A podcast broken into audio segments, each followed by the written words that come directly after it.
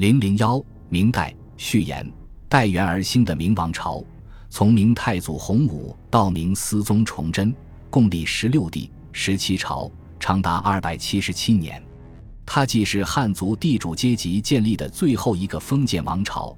也是中国历史上统治年代仅次于唐朝的第二个国祚绵长的封建王朝。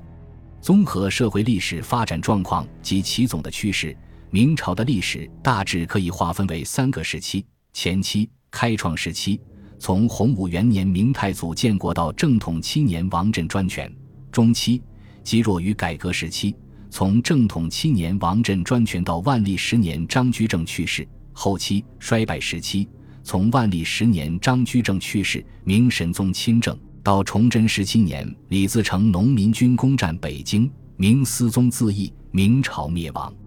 中国的封建社会发展到明代，已开始步入其晚期阶段。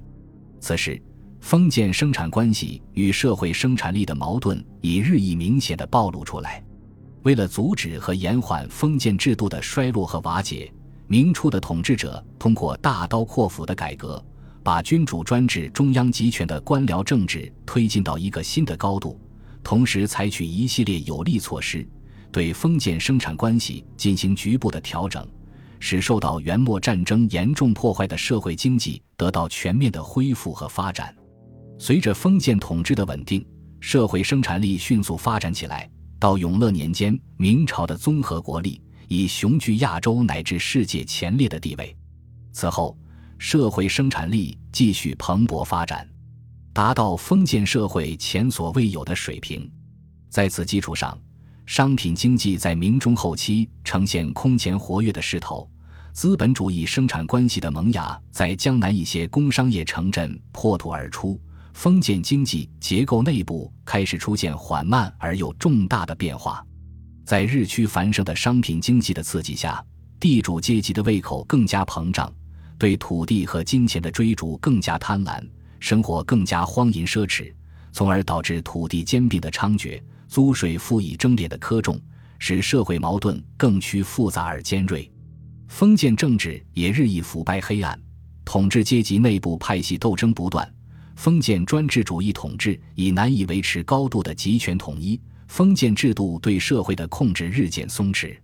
与此同时，在商品、货币的诱惑之下，社会各阶层锱铢共进，形成一股追逐金钱的社会风气，厌长喜新。去蒲从宴成为一种时髦的风尚，夏陵上少五常的现象层出不穷，传统的伦理纲常受到猛烈的冲击，封建社会秩序陷入了紊乱的状态。面对严重的统治危机，地主阶级中以张居正为代表的有识之士厉行改革，企图力挽狂澜。改革虽然取得一定效果，使封建统治暂时得到稳定。但他毕竟无法从根本上解决封建社会固有的矛盾。待到张居正一死，改革的成果随即付诸东流，各种社会矛盾又迅速尖锐激化，使明朝的统治面临更加严重的危机，终于为阶级斗争和民族斗争的浪涛所埋葬。随着经济和政治的变化，明代的思想文化出现了一系列深刻的变化，在思想领域。王守仁构筑的心学体系对陈腐僵化的程朱理学发起挑战，以其反传统的精神起着冲破思想禁锢的作用。记起的泰州学派更具异端色彩，特别是李治的理论主张更具有反封建的启蒙意义。伴随着异端思想的崛起，主体意识渐趋觉醒，讲求实学的思潮也在涌动，给思想界带来一股活泼新鲜的时代气息。在文学艺术领域，古典诗词、散文等雅文化日趋衰落，而失去文学主流的地位。适应市民阶层和下层民众需要的小说、戏曲、民间歌舞等俗文化迅速勃兴，逐渐占据文学的主流地位。在科技领域，一批讲求实学的科学家积极投身于生产实践和科学实验，对传统的科学技术进行总结性的研究。并吸收西方近代的自然科学知识，写出一批隐喻世界的科学巨著。少数民族的文化也有不同程度的发展和进步，中外文化的交流日趋频繁，形式多样。这些思想文化成果的涌现，对明代的政治和经济产生了积极的反作用。科学技术的进步，有力地推动着农业、手工业和商业的发展。各种新思潮的涌现，促使人们的价值观念逐渐发生变化，进一步加速社会风尚的演变。实学思潮的兴起，又推进着各个领域的革新和改革。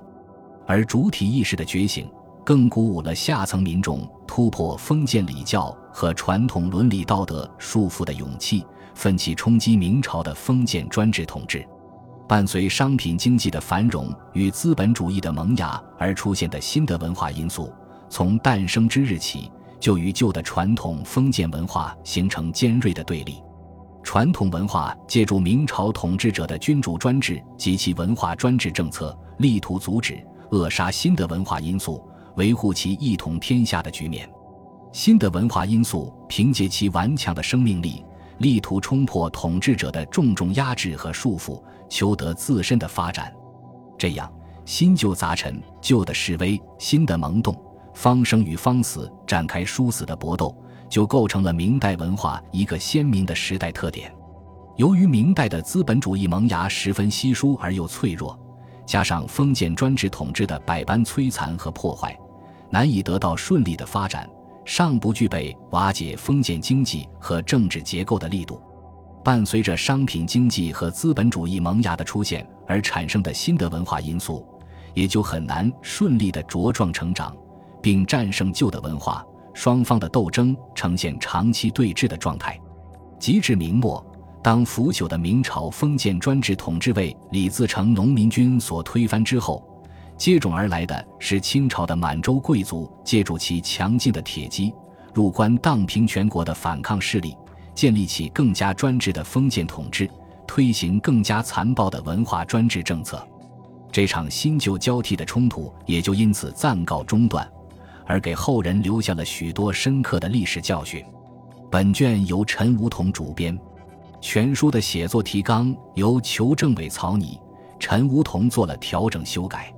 第一、第二、第十二章第四节第三幕由陈梧桐与陈宏宇合写，第三章由向燕南撰写，第四章由陈明杰撰写，第五、第十二章第一至第四节第二幕由胡志华撰写，第六、第九、第十、第十一章由张英平撰写，第七、第十三章由侯明撰写，第八章由裘正伟与赵朝合写，第十四章由童辉撰写。书中插图由仇正伟选定，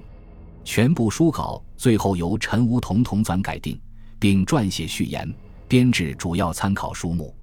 本卷的写作参考吸收了许多专家学者的研究成果，这在书中多数均已加注说明，有些可能因一时疏忽而未注明，上其量幼。这里仅向诸位专家学者表示深切的谢意。因为没有他们用辛勤劳动奉献的诸多成果，本卷的写作是难以完成的。